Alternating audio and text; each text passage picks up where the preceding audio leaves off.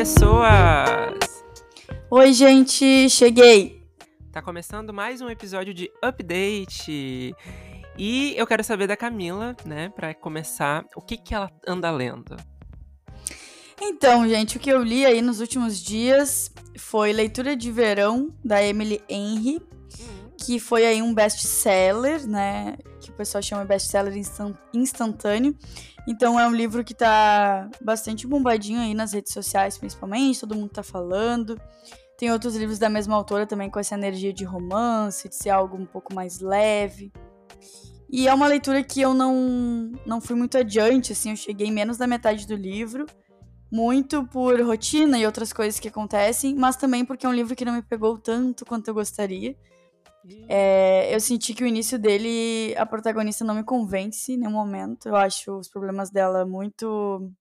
E nem são problemas superficiais, na verdade, porque ela, ela é uma escritora, essa personagem, então ela tem ali umas questões de criatividade, porque ela tem que entregar o outro livro dela.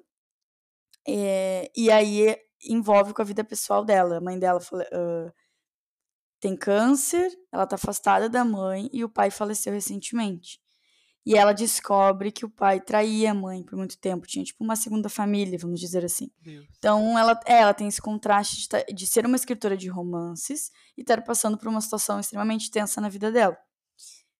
Eu contei tudo isso para vocês entenderem que isso não me sensibilizou, isso não me, não me deixou interessada o bastante. Mas chega o momento do livro, que é quando a gente começa a entender mais a relação dela com o, o personagem que vem a ser o, o, par dela, que também é um escritor. A partir dali eu acho que fica mais interessante a história. É, eles são meio inimigos, assim, e tudo mais. É, esse daí não é aquele que eles fazem uma aposta? É, pelo assim? sinopse sim, mas eu não cheguei ainda nesse ah, tá. momento. Tá. Então, começa a ficar mais interessante. Eu acho que o personagem dá todo o açucrinho ali da história. Então, eu não, não tenho opiniões muito formadas além disso. E respeito quem amou esse livro, porque talvez eu vá gostar dele, mas agora já não é um livro que, me, que está me marcando, assim. Sim. É mais um livro que eu botei como uma meta, por curiosidade, vamos ver aonde vai dar. Eu tenho e aí eu curiosidade quero... de ler esse, e eu tenho curiosidade de ler ele no verão, para pegar o clima, sabe? Pois é, eu, eu senti isso também, que é uma história que traz um pouco esse climinha de verão, esse clima de férias e tudo Solar, mais. Né? Exatamente. Mas não é tanto assim quanto outras histórias, sabe? Tipo, Sim. que tu tá. Que é, tu é muito pro lado é, do, da ambientação. Não tem tanto isso. Entendi. Mas eu acho que sim, acho que é uma história bem levinha, bem vibe férias, verão e tudo mais. E aí eu queria saber de ti, viu? O que que tu andou lendo? Então, eu andei lendo Via Ápia, do Giovanni Martins. É o romance de estreia dele. Foi lançado ano passado, 2022. Uh, mas ele começou uh, em 2018, quando ele lançou uma coletânea de contos que se chama O Sol na Cabeça. E foi super elogiada, assim. Eu lembro que vários rappers, inclusive dos Estados Unidos, leram e se impressionaram. O Kendrick Lamar, se eu não me engano, chegou a recomendar. Tipo, um negócio muito massa, assim. E tem essa escrita mais urbana, que fala da periferia, que fala da, do Rio de Janeiro, né, da Rocinha. E o Viap traz isso, né? E vai contar a história de cinco jovens uh, que tem a, uma mudança ali, uma, uma, uma virada de chave, eu acho, nas rotinas deles, quando o BOP decide instalar uma UPP na Rocinha. Então, tipo, a sociedade ali, né, da, da favela vai ficar uh, muito tensa, assim, no, no dia a dia, as coisas vão mudando. E tô achando um livro muito bacana, assim, eu tô gostando de ler. Os capítulos são curtos, então eu tenho uma preferência. Eu adoro quando os capítulos são curtos, porque tu vai lendo e aí. Uh, eu acho que ele te instiga a querer saber mais, assim, a querer ler mais. Então eu amo o capítulo curto. E a escrita é muito boa, porque é muito real, assim, sabe? A forma como os personagens falam, as gírias, o contexto ali daquela comunidade é muito. Parece que tu tá assistindo um filme, sabe? É muito, muito boa. Inclusive, falando em filme, uh, O Sol na Cabeça, que é o, a coletânea de contos, né? Quando o Giovanni estreou, ela está sendo adaptada para uma série, se eu não me engano. Não sei de que plataforma, não sei, não sei de quase nada, assim, não sei se já tem tá em produção, se tem ator escalado, se tem como é que vai ser, se vai ser antologia, né, porque são contos. Mas uh, fiquem em alerta aí, porque tá, tá, tá em produção, né, em pré-produção, eu acho.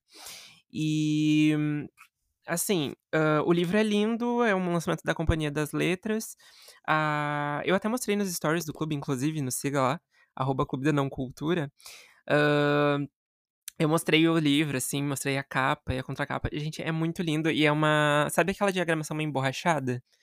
Então, tudo de bom, assim, tudo de bom. Mas eu quero saber uh, de ti, já que tu deu aí os teus primeiros primeiras impressões sobre leitura de verão, eu quero eu quero dar uma lida aqui, não sei se tu já tem, tem aí também por perto, senão eu, eu tenho ela aberta aqui, na sinopse oficial pra gente contextualizar bem a, a, os ouvintes. Ai, chique falar ouvintes. Os nossos ouvintes. Sim, inclusive, Leitura de Verão é publicado aqui pela Verus Editora. Então vamos lá. A gente conhece o Augustus Everett, que é um aclamado autor de ficção literária. E temos então a January Andrews, que escreve romances best-sellers. São esses os nossos protagonistas que eu citei antes. Enquanto ela vai criar esses o Felizes para Sempre, né? O Augustus ele mata todos os personagens. Eles definitivamente são polos opostos. A única coisa que eles vão ter em comum é que durante três meses vão morar em casas de praia vizinhas, ambos falidos e paralisados por um bloqueio criativo. Até que em uma noite nebulosa, uma coisa leva a outra e eles fazem um acordo com o objetivo de arrancá-los da zona de conforto. Enquanto Augustus vai passar o verão redigindo um livro com um final feliz, a January vai escrever o próximo clássico da literatura. Ela vai levá-los, levá-lo a viagens de campos dignas de comédia romântica, uhum. enquanto ele vai acompanhar ela em entrevistas com sobreviventes de um culto de suicídio.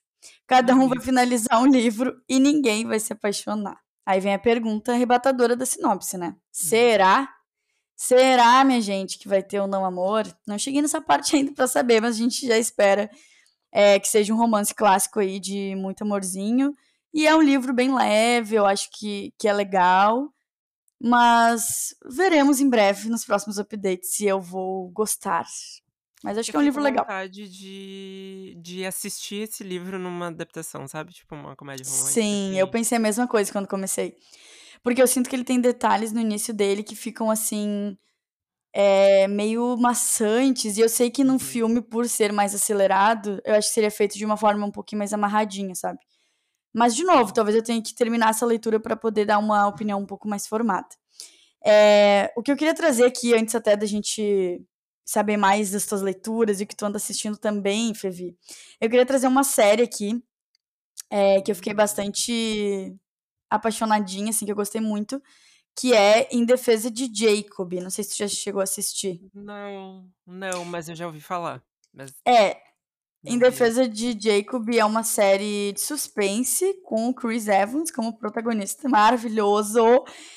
É, o Chris Evans é o Andy Barber e ele é pai do Jacob Barber, que é, é interpretado pelo Jaden Martell. A esposa dele na série é Laurie Barber, né? Interpretado pela atriz Michelle Dockery. Essa é uma série, então, que foi pro ar em 2020, se eu não me engano, tá pela Apple TV ali, é uma série relativamente curta, de oito episódios, apesar deles serem longos, né, terem mais de 40 uhum. minutos, uh, geralmente. E é, na verdade, uma história adaptada do livro do William Lenden. Acho que é Lenden, assim, acho que é assim uhum. que fala, tá? Então, no Defesa de Jacob, a gente tem é, uma família aí, que é o pai, a mãe e o filho. Ele, o Andy Barber, interpretado pelo Chris Evans, é um promotor, um auxiliar da promotoria, na verdade. A esposa, eu acho que ela trabalha numa creche, numa escola, uma coisa assim. E a gente tem um menino ali de 14 anos, na... não, 15 anos ele começa o filme, mais ou menos, que tá ali no colégio. Eles têm uma vida normal, aparentemente perfeita, até que o Andy Barber, então, que é auxiliar de promotoria, ele vai se envolver em um caso muito chocante ali na comunidade, que é de um menino que foi é, assassinado com, acho que três facadas, assim, e tá no parque, e ele se envolve com esse caso, né? Ele tem que descobrir quem é a pessoa culpada. Então, ali nos primeiros episódios, a gente tem uh, ele indo atrás do culpado, junto com a equipe, delegado, detetive, etc. E aí, eles entrevistam as pessoas do colégio e tudo mais, e vão tentando chegar nesse suspeito. Só que, na verdade, o foco da série é porque uh, o filho do Andy, que é o Jacob, ele é o grande acusado, porque é encontrado digitais do Jacob no casaco desse menino que vem a, né, que chegou a falecer, que é o Ben, o nome do personagem. E aí a série se desenrola toda mostrando como essa família aparentemente perfeita, né, começa a ruir ali diante dessa acusação contra o Jacob e todo o mistério de descobrir se foi ele que fez, se foi, se não foi, se é uma acusação infundada, enfim. E aí tem muitas vertentes nessa série que são muito, muito interessantes de acompanhar. Porque, na verdade, tem um plot aí bem interessante no final. Hum. E é muito mais sobre como os pais vão reagir diante dessa acusação, como a família vai se fortalecer diante dos acontecimentos, das acusações, como a mídia vai reagir, como os vizinhos. E tem uma outra coisa ali, um mistério que rola entre o Andy Barber e a família dele, enfim, não dá para contar. Então, resumidamente, é uma história é, que vai prendendo o espectador a todo momento, todo momento, pelo que eu vi, ele foi muito fiel à história original, né, do livro. Tem só uma mudança ali no final, uma mudança crucial, na verdade. Mas que eu achei interessante a mudança que a série em si fez. Então eu indico muito, muito que as pessoas assistam, assim, se gostam do gênero. Acho que o Fevi seria uma pessoa que ia gostar. Hum. E o Chris Evans também, que é maravilhoso para os nossos olhos acompanhá-lo. Acho que ele cumpriu um papel ali. Uh, teve momentos que ficou um pouquinho canastrão, assim, né? A gente sabe que que ele combina para alguns papéis, outros não. Mas eu acho que tá muito bom de modo geral. Acho que os atores todos tiveram muita química. E é uma história bem interessante. Então, indico Em Defesa de Jacob, disponível na Apple TV. Viu, gente? Ai, amei. Eu vou. Amastes? Eu não tenho Apple TV, embora uh, eu já tenha visto algumas séries de lá que são muito boas. Geralmente séries da Apple são muito boas, né? Pois Ruptura, é. Que é uma das melhores do ano passado. Tu já assistiu Ruptura? Eu comecei a assistir, eu vi o primeiro episódio. Eu gostei. Eu tinha uma expectativa mais alta. É, eu acho que eu tinha uma, uma expectativa mais alta, mas foi uma coisa que eu criei, então eu vou ter que continuar assistindo para opinar. Entendi. É muito boa. Uh, Ted Laço também são, é bom. Essa é ganhadora de vários prêmios, né? É, Ted Laço. Ted Laço é engraçadíssima, assim. Quem gosta de série de comédia vai gostar. Uh, mas eu fiquei, fiquei bem interessado em Defesa de Jacob. E só tem uma temporada, né? Isso, é bem curtinho, é oito episódios. Real, tipo, é. Entendi. Bom, vou, vou botar na minha lista imaginária da Apple, porque eu não tenho ela. Amo. Tá, mas e tu tá assistindo alguma coisa assim que tu quer indicar? Ou assistiu? Sim, na verdade eu tô viciado em uma categoria de filmes muito específica, que é, sabe aquelas comédias que são. que, que, que começam super de boa e aí vai escalonando e se torna um negócio super estranho, super complicado, esquisito? Tá, sim. Exemplo. Uh, sei lá, as pessoas se reúnem numa noite e aí elas estão ali de boa e aí do nada acontece um assassinato e aí elas têm que resolver aquilo. Só que na, só que de comédia. Eu adoro esse tipo de categoria, eu tô meio viciado agora. Então eu assisti três filmes que são nessa vibe e vou dar as minhas indicações aqui. O primeiro é um que tá na Netflix que recém foi lançado assim, acho que faz semanas, que é Rainhas em Fuga. É uma história que se passa no México e são quatro amigas e essas quatro amigas, elas uh, estão passando por problemas ali em relação a relacionamento, em relação à maternidade, em relação a várias coisas. E aí elas decidem que elas vão fazer uma road trip, né? Uma viagem ali que elas vão pegar o carro e ir pra estrada. Sem muito destino, assim. Embora elas até tenham ali as suas uh, tarefas que elas têm que cumprir. Uh, só que aí o negócio vai vai se tornando uma, uma coisa muito louca, digna de perseguição, digna de sequestros, digna de tudo, assim. E é muito engraçado. Além de tudo, é muito engraçado. Tem cada cena. Eu vi duas vezes esse filme, porque eu vi uma vez sozinho, e aí eu gostei tanto, e eu pensei, esse, esse filme é a cara da minha mãe. Daí eu indiquei para ela, daí a gente foi assistir junto, e ela se matava de rir. Ela se matava de rir. E aí foi muito, foi muito bom. E aí, outros dois filmes que eu acho que cumprem também esse propósito. Um, um que é, assim, o, o supra-sumo da comédia para mim dos últimos anos, que é tudo de bom, que é A Noite do Jogo. É disponível na HBO Max, tá? Que agora vai ser só Max, né? Uh, e vai contar a história, então, de um casal que ele é, eles são viciados em jogar coisas, assim, de tabuleiro, jogar não sei o que, sabe? E aí eles reúnem É o melhor. E aí o, o, o irmão desse cara, desse casal, Uh, ele é super, tipo, bambambam, bam, bam, ele tem. Ele é empresário, ele tem muito dinheiro, ele tal. E aí ele tem uma certa competiçãozinha, assim, com o irmão, sabe? Que o irmão não é tão assim. Uh, não, não deu tanto certo essa parte profissional, assim. E aí, tá. E aí, esse irmão mais velho e rico. É, nem lembro se é mais velho, mas é o irmão mais rico. Uh, chama eles pra, cham pra eles e os amigos deles, né? Pra jogar na casa deles. Porque ele sabe que, ele, que esse casal tem aí o, a noite dos jogos e tudo mais. E convida para jogar um jogo que é basicamente o seguinte: ele vai ser sequestrado, ele, tipo, forja um, um sequestro uh, com, uma, com uma empresa que faz esse tipo de coisa, sabe? Tipo, jogos reais, assim. E aí. Aí ele é sequestrado e as pessoas têm que resolver isso. Só que nada dá certo. Meu Deus! nada dá certo. E aí acontece muita coisa, tem uns plots maravilhosos. Esse, esse filme é muito, muito bom. Uh, entre os três, assim, eu acho que ele é o melhor.